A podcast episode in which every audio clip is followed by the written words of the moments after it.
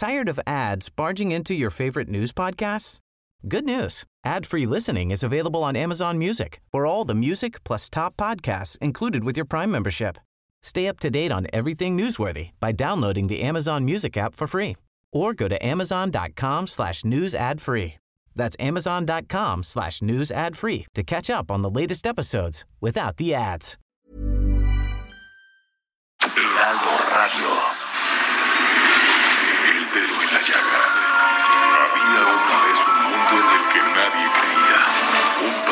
Historias inexplicables. Una nación con personajes asombrosos. Santo Tomás tenía razón.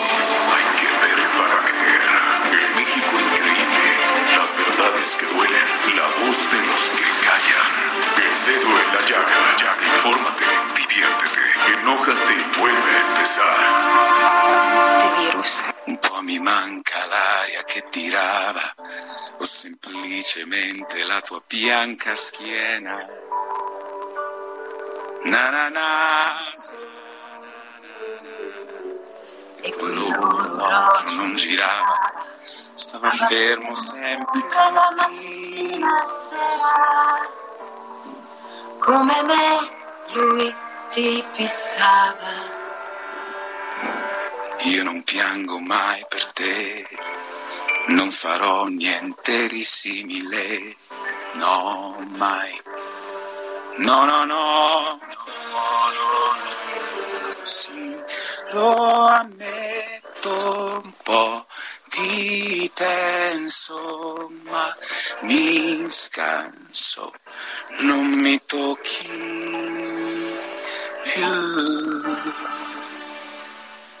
Solo che pensavo quanto è inutile stare bene quando No me lo puedo explicar. Wow.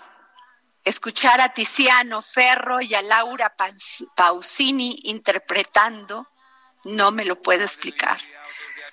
Y difícil explicar este momento en el que estamos sumergidos en esta pandemia. A veces con dolor para todos aquellos que han visto morir a sus seres queridos, como este policía que murió resguardando a todo mundo en esto que se llamó Vive Latino.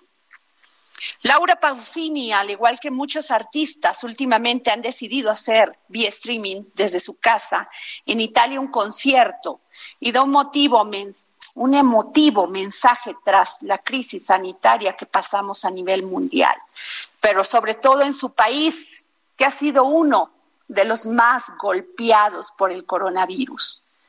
En México ya podemos hablar de cifras. Sí, en México tenemos 2.143 contagiados, 5.209 sospechosos y 94 fallecidos. Muchos dirán que ni siquiera los conocieron, que ni, ni siquiera supieron quiénes eran. Pero para alguien, para alguien y para algunos y para muchos eran importantes.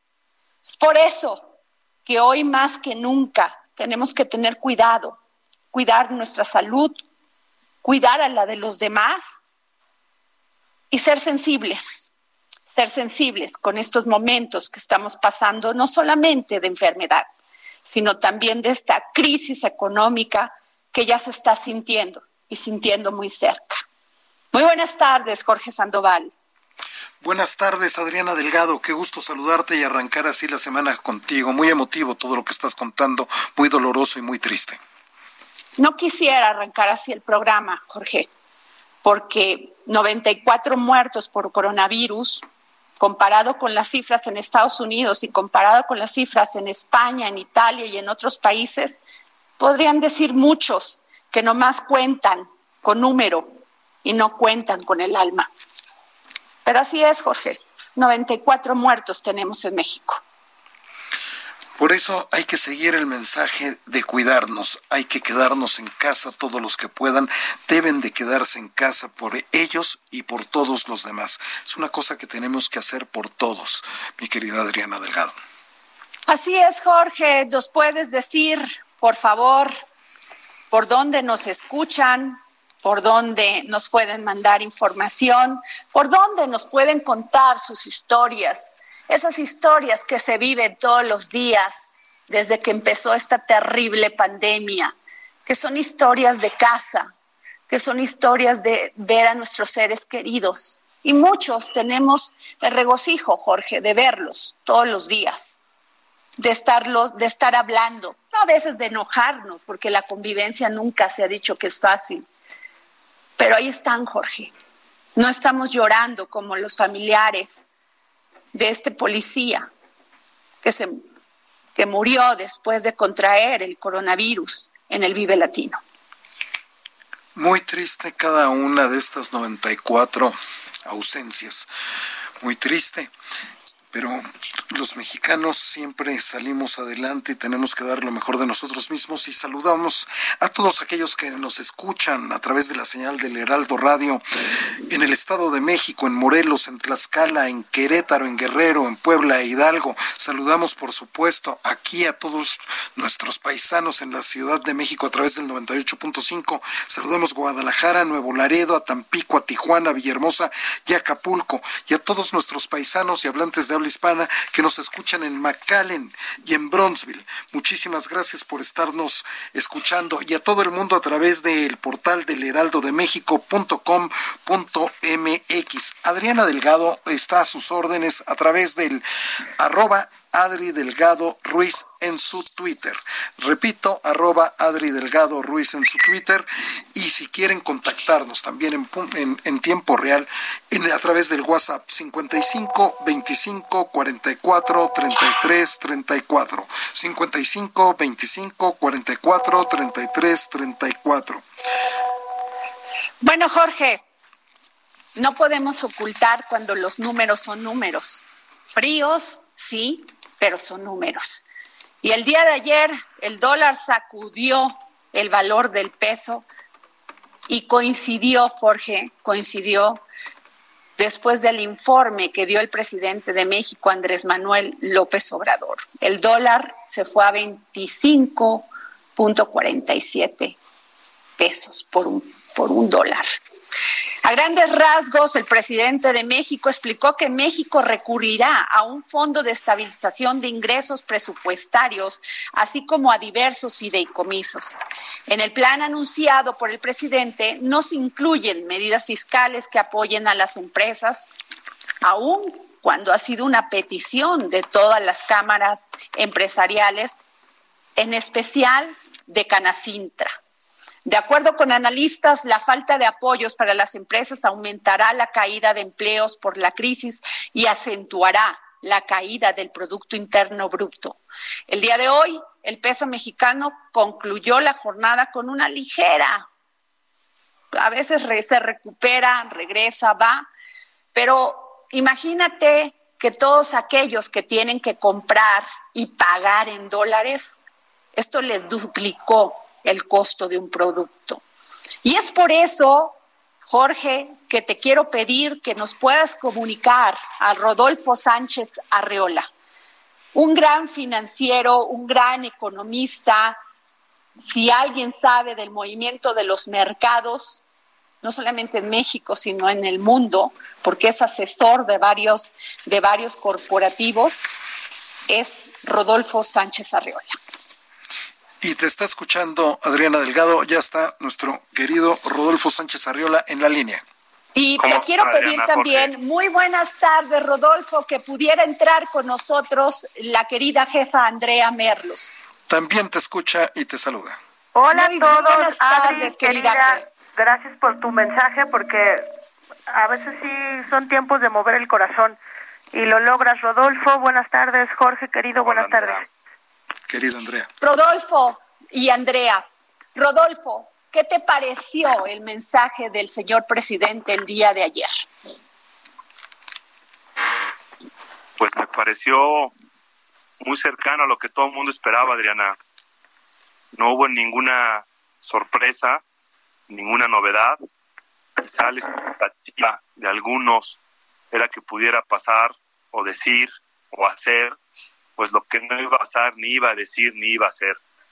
Entonces, pues el mensaje es muy claro, es una retórica muy consistente de lo que ha venido siendo y nos deja a la sociedad, a los empresarios y a los individuos una responsabilidad mayor, quizá de madurar más rápido nuestras responsabilidades como empresarios o como empleados, como individuos en esta sociedad, de salir adelante en otro tipo de comunidades, porque el gobierno definió muy clara cuál va a ser su postura de aquí en adelante, ¿no?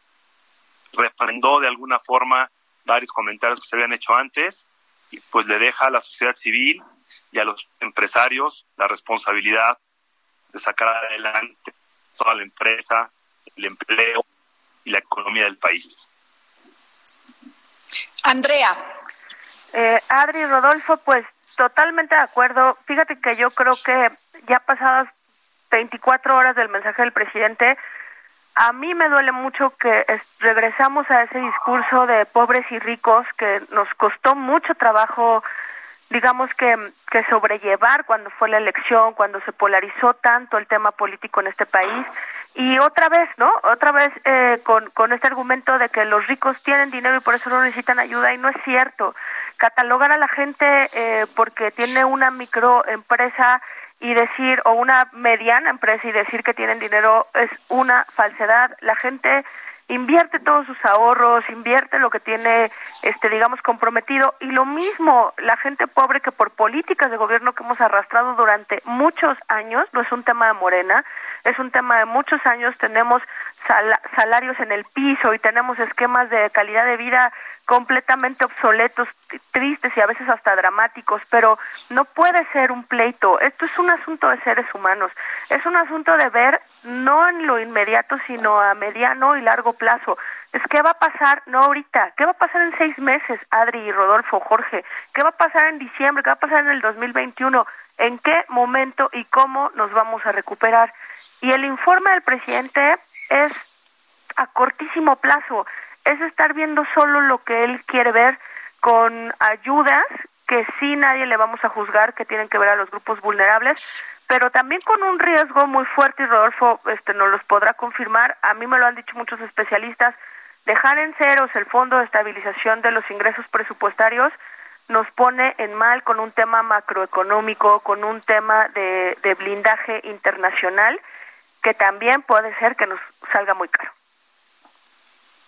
A ver, y ahí yo les quiero hacer una pregunta, porque este fondo de estabilización finalmente se puso en marcha en gobiernos neoliberales, ¿sí? Y, fue precisamente para enfrentar estas crisis que en México desgraciadamente son recurrentes.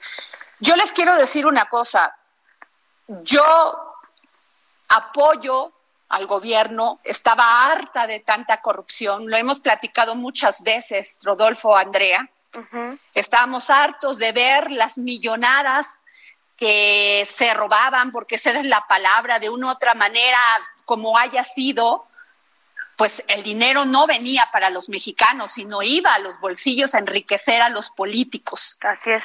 Pero lo que sí me parece que en esto que no se apoye a la microempresa, que no haya un apoyo en cuanto a un esquema fiscal para apoyar a todas estas personas que van al día al día en su negocio, Rodolfo, y que además nos digan que le van a bajar los sueldos a los burócratas o a los, a los este, funcionarios para poder apoyar, eso no resuelve nada. Que le bajes mil pesos, dos mil pesos o tres mil pesos a un funcionario que además a lo mejor lo necesita, no resuelve nada.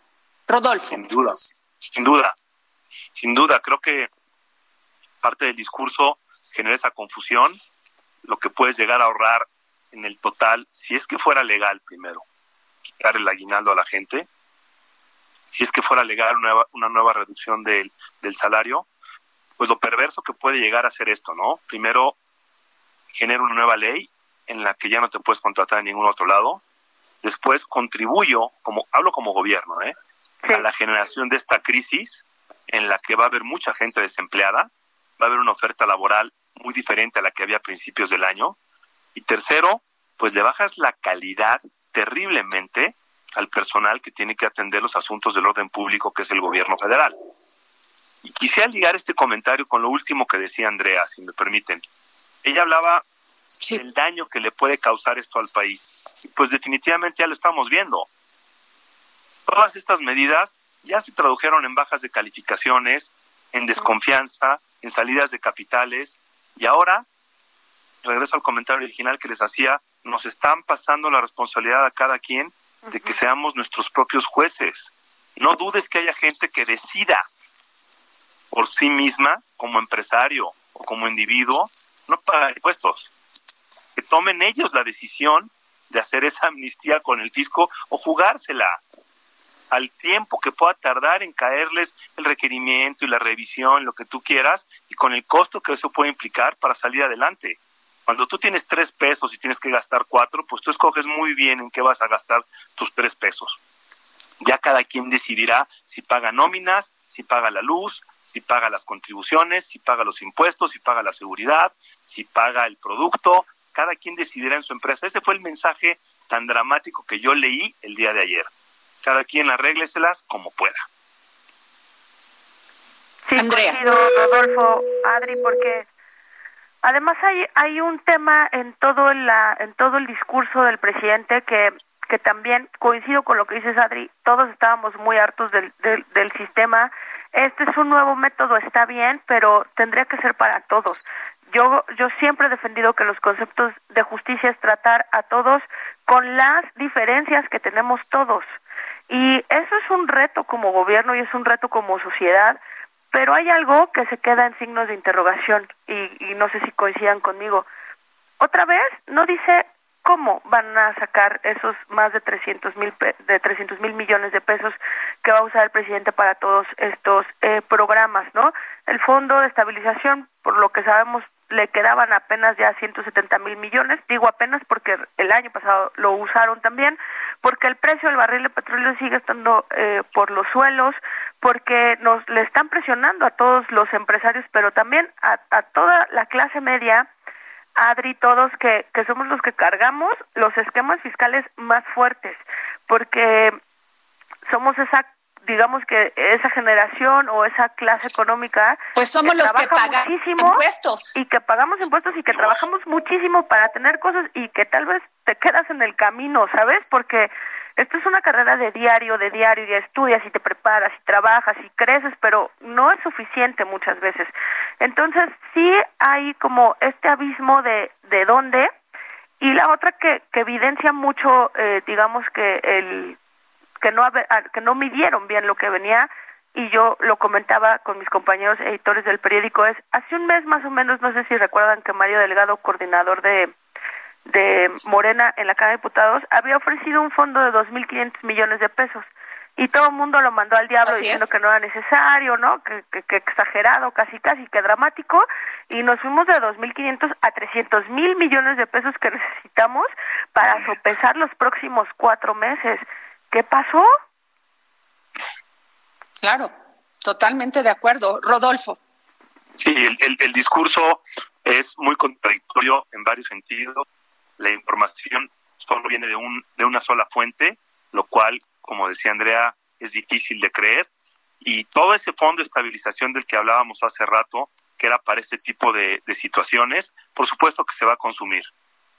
Pero lo más delicado de todo es el compromiso que hay de gastar una cantidad permanente de dinero que ya se elevó a un rango constitucional, que fue muy presumido el día de ayer. Y ese, es, si fueras una empresa, este país, es un gasto fijo que ya tenemos.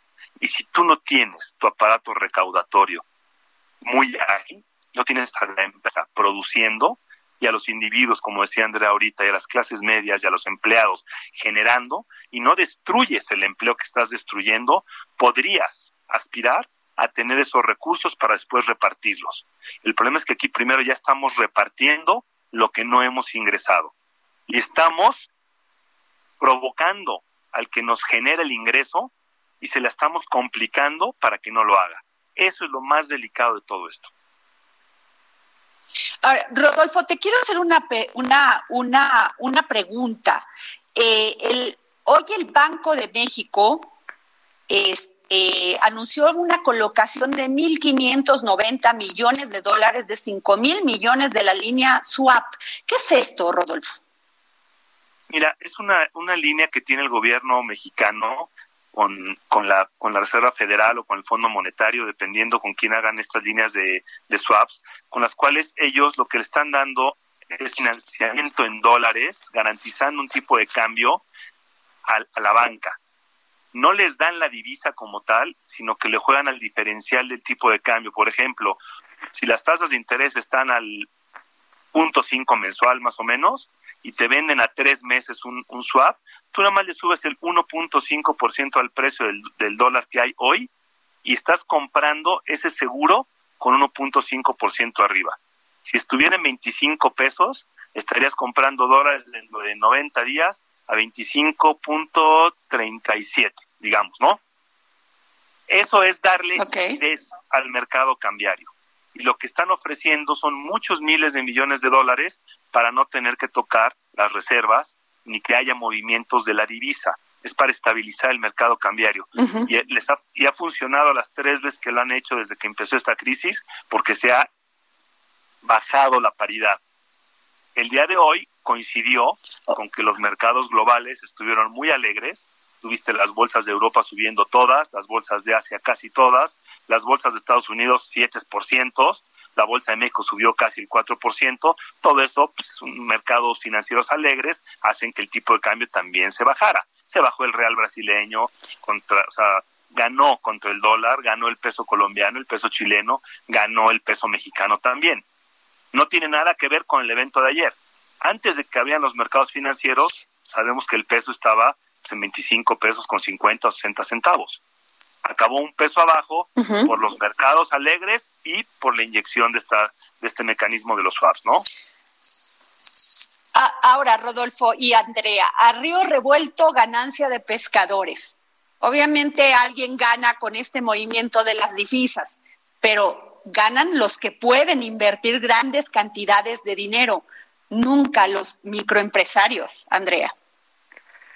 Sí, e, e, es un hecho que, que el sector empresarial a nivel micro, este pequeño y mediano, Adri Rodolfo Jorge, es el más afectado y este es un, así lo he llamado todos estos días, este es un golpe directo al corazón, porque es gente emprendedora que lo ha invertido todo, que tiene además créditos, deudas, ¿no? Este, porque tenía proyectos, digamos, que para el mediano plazo y, y el golpe es durísimo. Yo tengo conocidos que, que tienen pequeños comercios que dicen, no sé cómo le vamos a hacer, no sé si vuelva a abrir y, y el miedo, como quiera, lo podemos procesar porque al final esto, todos lo sabemos, no va a ser un mes, va a ser más, entonces de repente es multiplicarlo por cuánto tiempo para ver si logramos algo.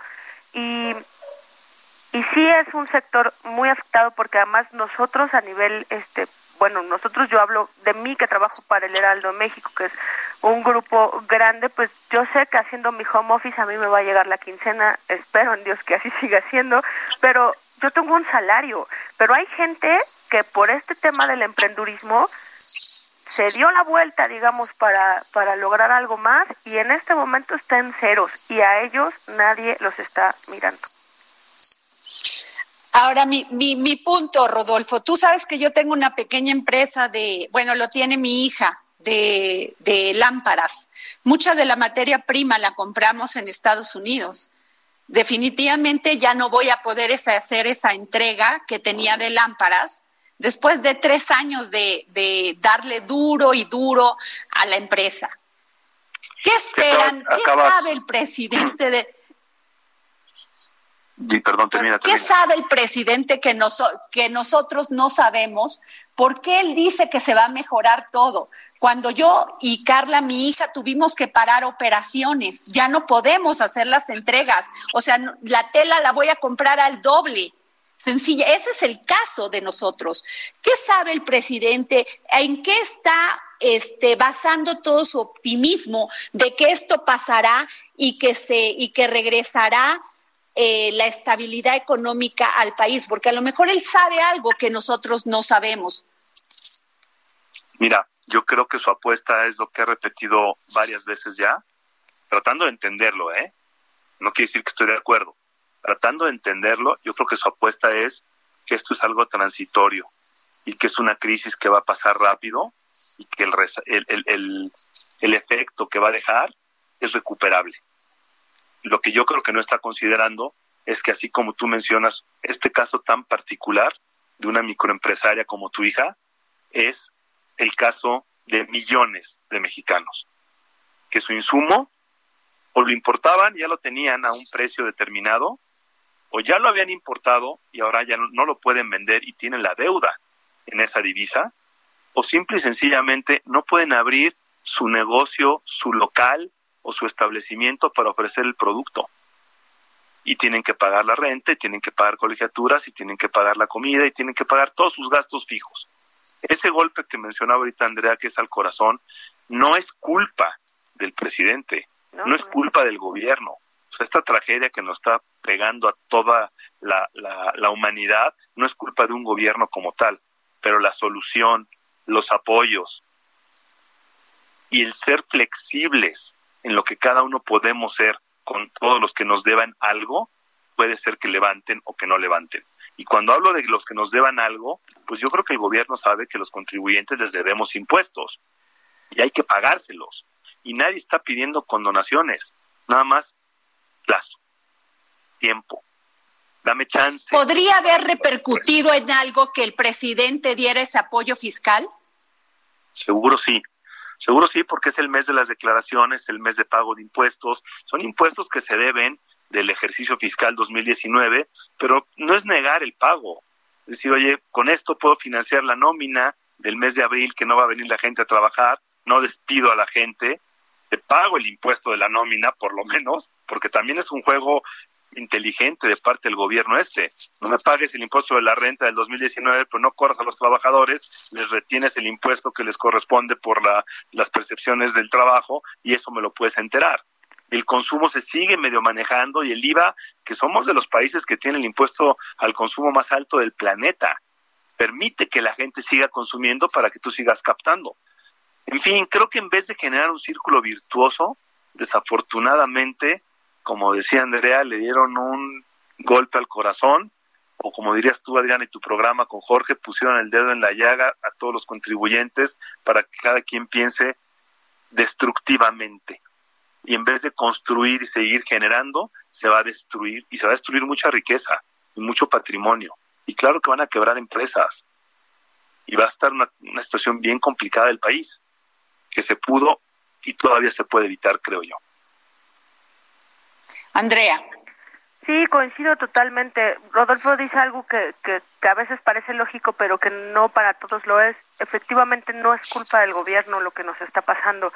Y y sin embargo por eso creo que es la responsabilidad de un, de un discurso mucho más igualitario, mucho más justo. Esa es la palabra que se me viene a la mente, porque al final el presidente es la voz que escuchan millones de personas, Adri, Rodolfo, Jorge, con quien el presidente tiene empatía, con a, quienes lo quieren mucho, lo siguen, y ese discurso es el que se reproduce en muchos aspectos, porque hablamos desde la ciudad, pero ahora imagínense el tema de los municipios, de los estados, ¿no? Este, de, de muchas cosas que, que conforme vamos saliendo de las ciudades se va empeorando en todos los aspectos, ¿no? Este, sociales, económicos, también de inversión, de todo. Entonces, sí coincido en que es un círculo vicioso y sin embargo, yo creo que al presidente no le va a bastar el informe de ayer.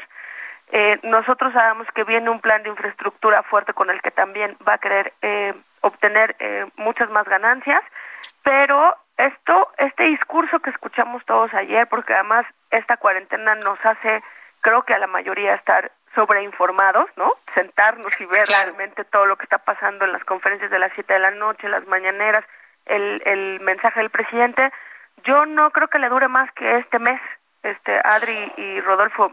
Creo que sería un grave error que se sostuviera en esto, pero yo creo que lo que dijo ayer tiene una caducidad de 30 primeros días. Bueno, pues esperemos que tengamos, perdón, Rodolfo, dime. yo coincido con lo que dice Andrea. ¿Me escuchas? Sí.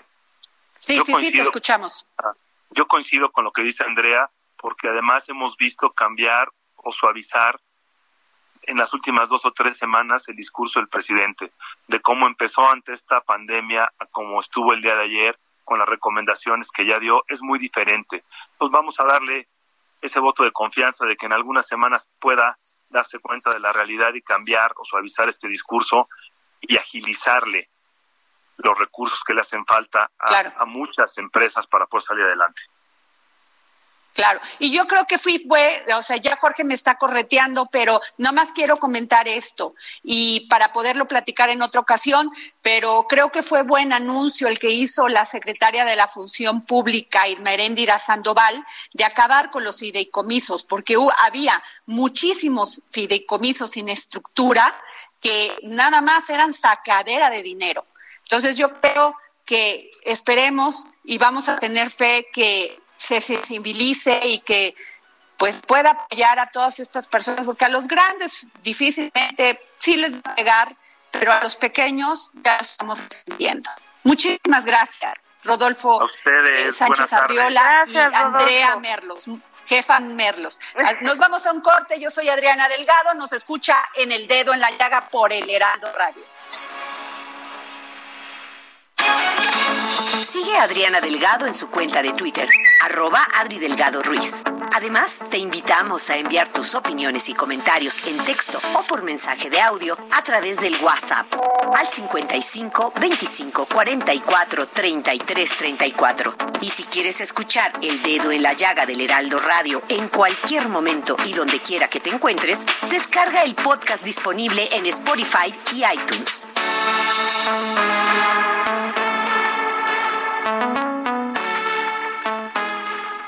Heraldo Radio. La HCL se comparte, se ve y ahora también se escucha. Heraldo Radio. La H que sí suena y ahora también se escucha.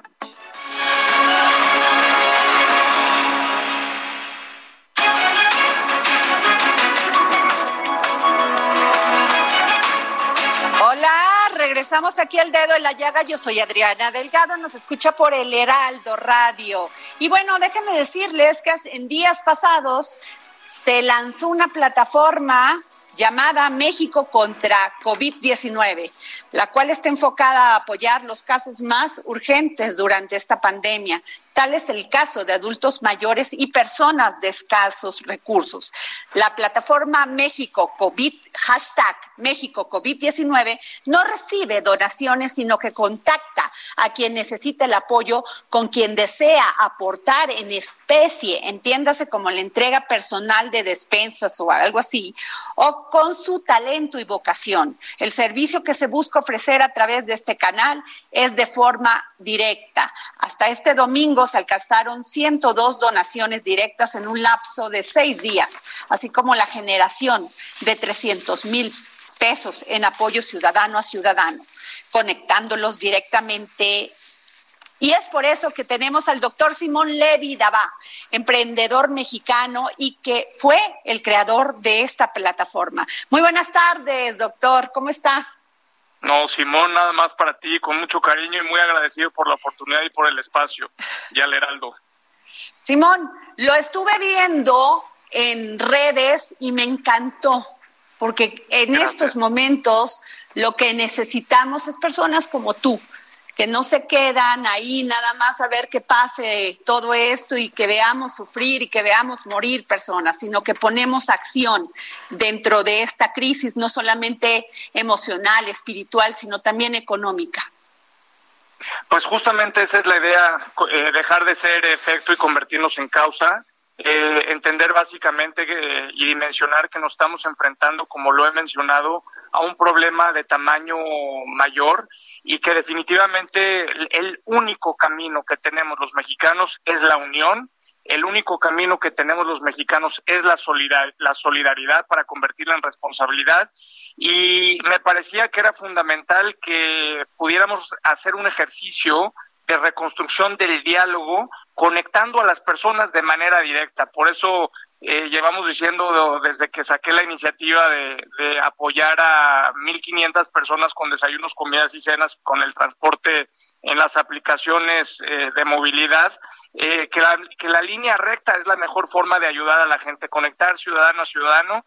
Y es increíble lo que está sucediendo, en, como tú ya lo mencionaste, digo, no me gusta mucho compartir cifras porque no es una campaña, pero la capacidad de reacción de la ciudadanía y de unirse eh, a, una convocatoria ciudadana para ayudar a los demás es increíble. Simón, y este, eh, dime, hoy, hoy me este, estoy leyendo que hoy iniciaste ese arranque. ¿Es así? Eh, bueno, en realidad no, llevamos ya más de 10 días. Lo que pasa es que empezamos con un... bueno, primero, primero empezó con la iniciativa que te decía de una donación personal que hice de 1.500 desayunos, comidas y cenas eh, a diferentes ciudadanos de la República, con también con 500 traslados a través de las aplicaciones. A partir de ahí creamos en seis días nada más un call center nacional en donde, como ya lo mencionamos en las redes sociales, hay 347 voluntarios eh, prácticamente ya tenemos uno por cada estado de la República, hay muchos más evidentemente, pero ya estamos en todos los estados de la República y hoy nace justamente la plataforma web. ¿Qué significa? Que ayer, ah, eh, ya hasta ahora, tú te podías, tú hablabas al call center y ahí te registraban y te conectaban de manera manual. Ahora, a partir de las 5 de la tarde, lo vas a poder hacer directamente en web y de manera inteligente te van a contactar con el que ofrece o el que requiere una necesidad. Simón, ¿tienes esa página para que nos las puedas decir, nos las puedas este, mencionar en, el, en este programa? Sí, con mucho gusto. Eh, va a estar, como te decía, a las 5 de la tarde va a estar, eh, digamos, ya en, en, función, pero con mucho gusto déjame compartirte tanto el call center como la, la, la, página del call center, por favor, para que quien quiera tomar nota y quien... Eh, esto se hace porque no todos tienen acceso a Internet, entonces por eso hicimos el, el, call center. El teléfono del call center es 55 85 25 58 00. Repito, 55 85 25 5800. Este es un call center nacional e internacional para cualquier parte de la República. Y eh, la página de internet, con mucho gusto la, compartimos, es www.mexicobs, como contra, México BS COVID 191.mx. Ok, entonces ahí pueden comunicarse para entrar a todo este programa, ¿no? Sí, entrando directo en la página vas a ver tres apartados, uno que dice solicitar ayuda, otro que dice ofrecer ayuda y el otro el voluntariado. Eh, hoy también compartirle a tu auditorio que empezaron los servicios gratuitos de telemedicina a través del call center, es decir, si un adulto mayor está dedicado esto a solamente a adultos mayores, un adulto mayor que requiera un servicio de medicina en general y no pueda ir con un médico a una consulta física, los servicios de telemedicina se están dando ya a través de la plataforma México COVID. Eh, toda la información está en la cuenta de Twitter o de Facebook, arroba México COVID-19-1.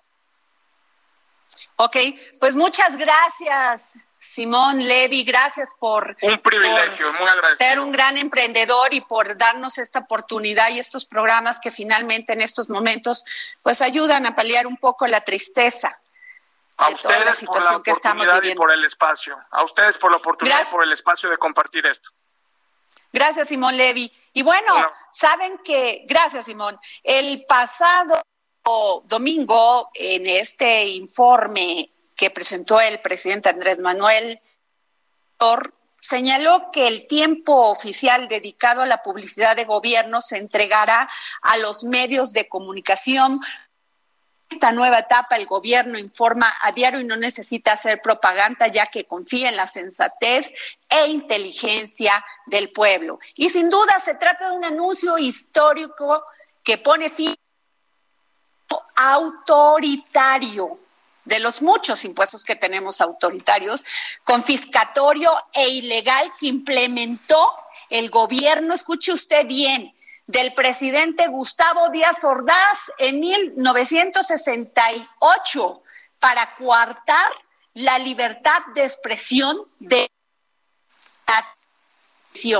Y es que quizá usted no lo sabe, pero los spots ejecutivo, legislativo y judicial que se difunden en todas las señales de radio y televisión no representan de ninguna manera ganancias para los radiodifusores. Por el contrario, es una sobretributación que no se da en ningún en ningún lugar del mundo y que además que se transmite sin costo alguno, así como usted lo escuchó. Y usted dirá, pues, ay, pero pues son empresas que de que de qué les quita, pues sí, sí, que mejor que se los den a los partidos políticos. Bueno, todos estos spots, Jorge Sandoval, ¿me escuchas?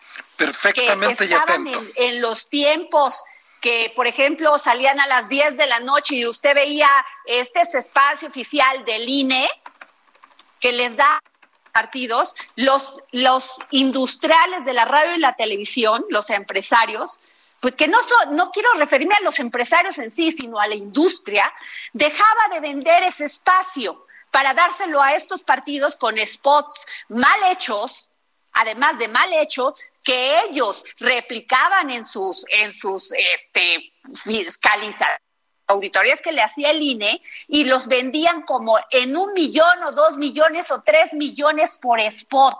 Y así podían deducir todo lo que les dábamos los mexicanos anualmente.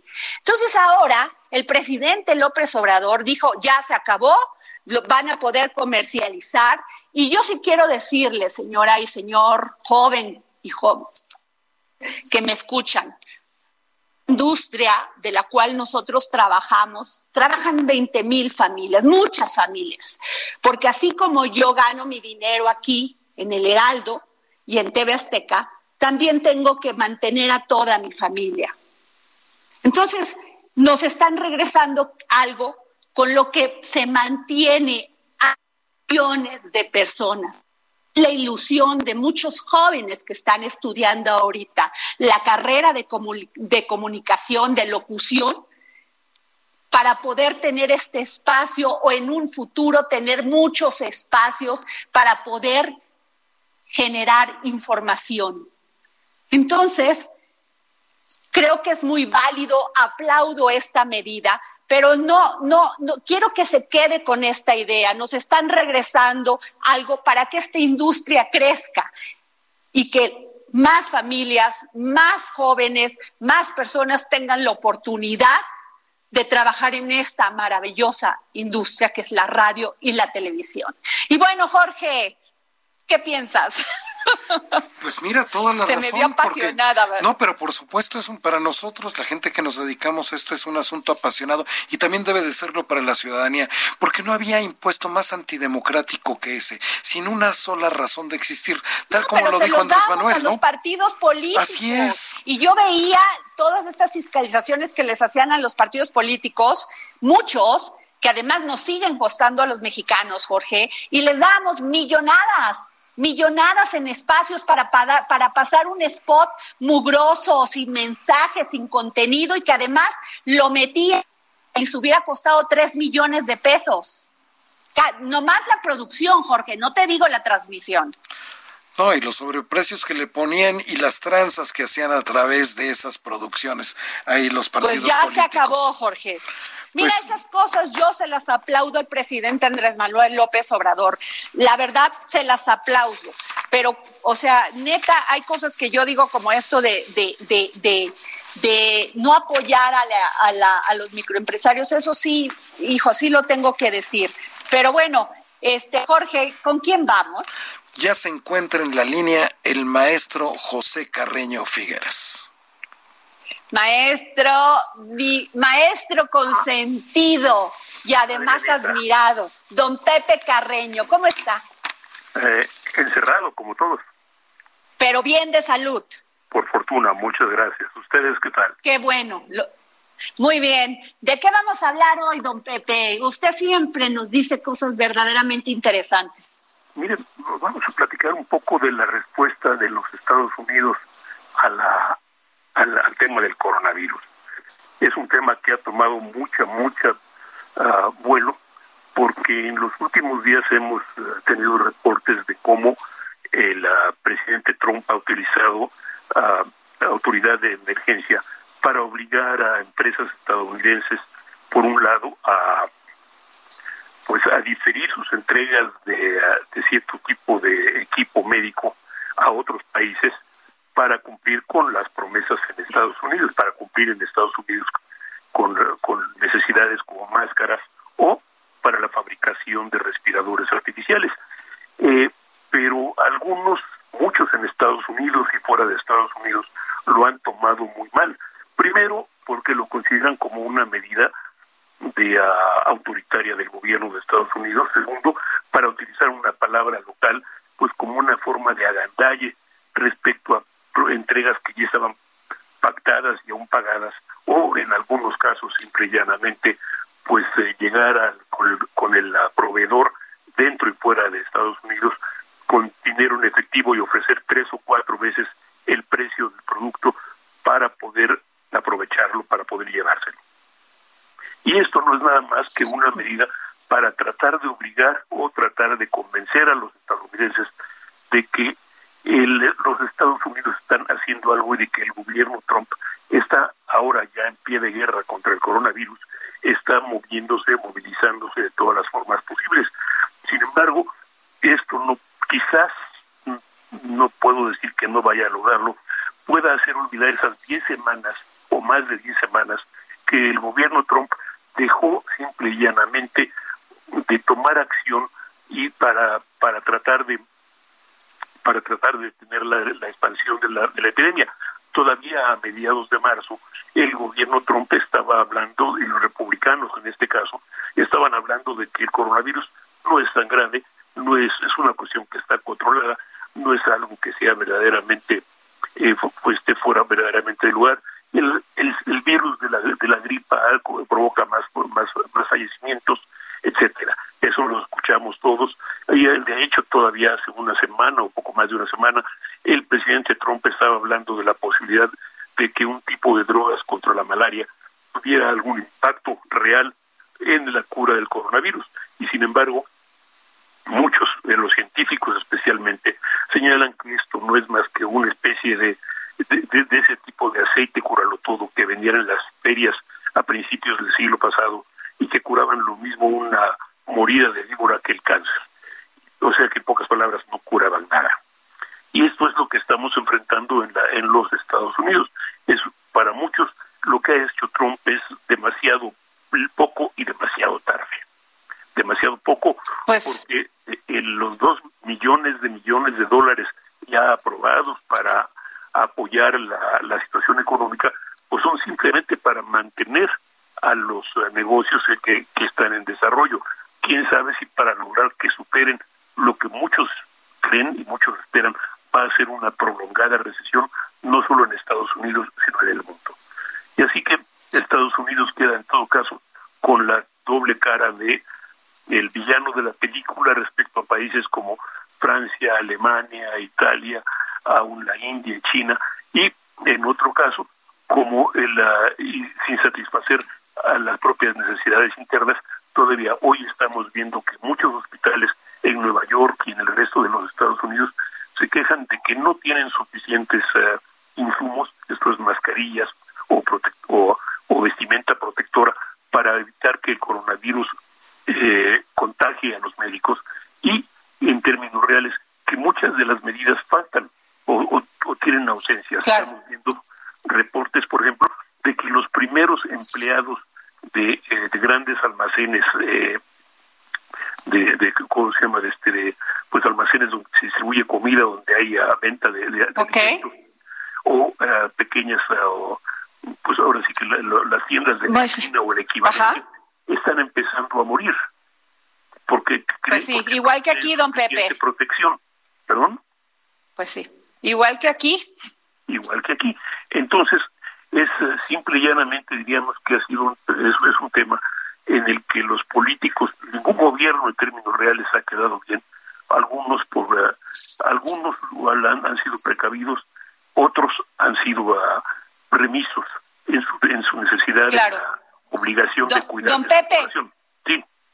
Quisiera que me acompañara rápido porque tenemos a Estela Libera en la línea, una gran periodista, compañera de nosotros, porque nos va a dar rápido una información y ya saben las cuestiones del tiempo. Estela, ¿cómo estás?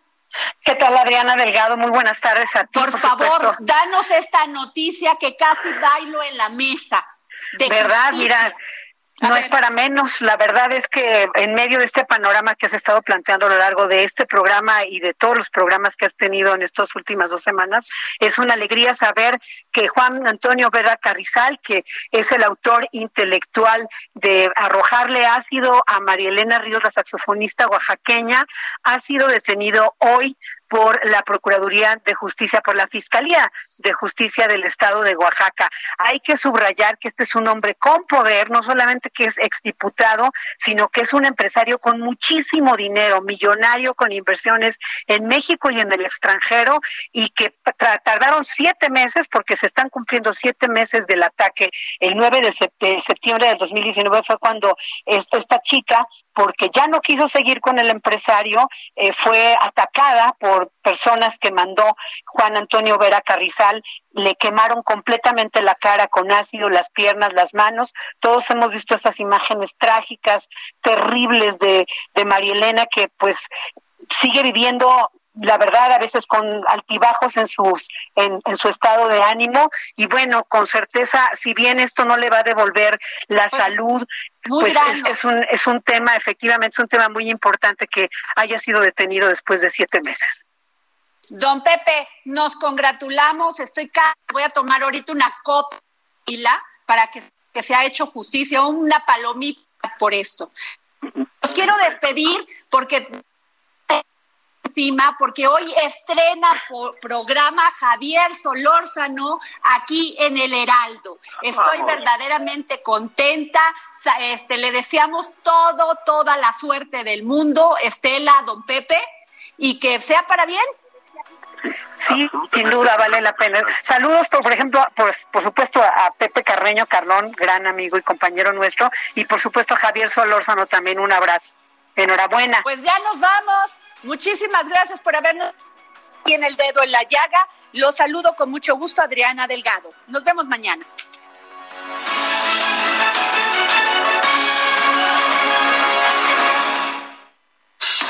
Esto fue El Dedo en la Llaga con Adriana Delgado. Escucha la H, Heraldo Radio. Tired of ads barging into your favorite news podcasts? Good news. Ad-free listening is available on Amazon Music for all the music plus top podcasts included with your Prime membership. Stay up to date on everything newsworthy by downloading the Amazon Music app for free or go to amazon.com slash news ad free. That's amazon.com slash news ad free to catch up on the latest episodes without the ads.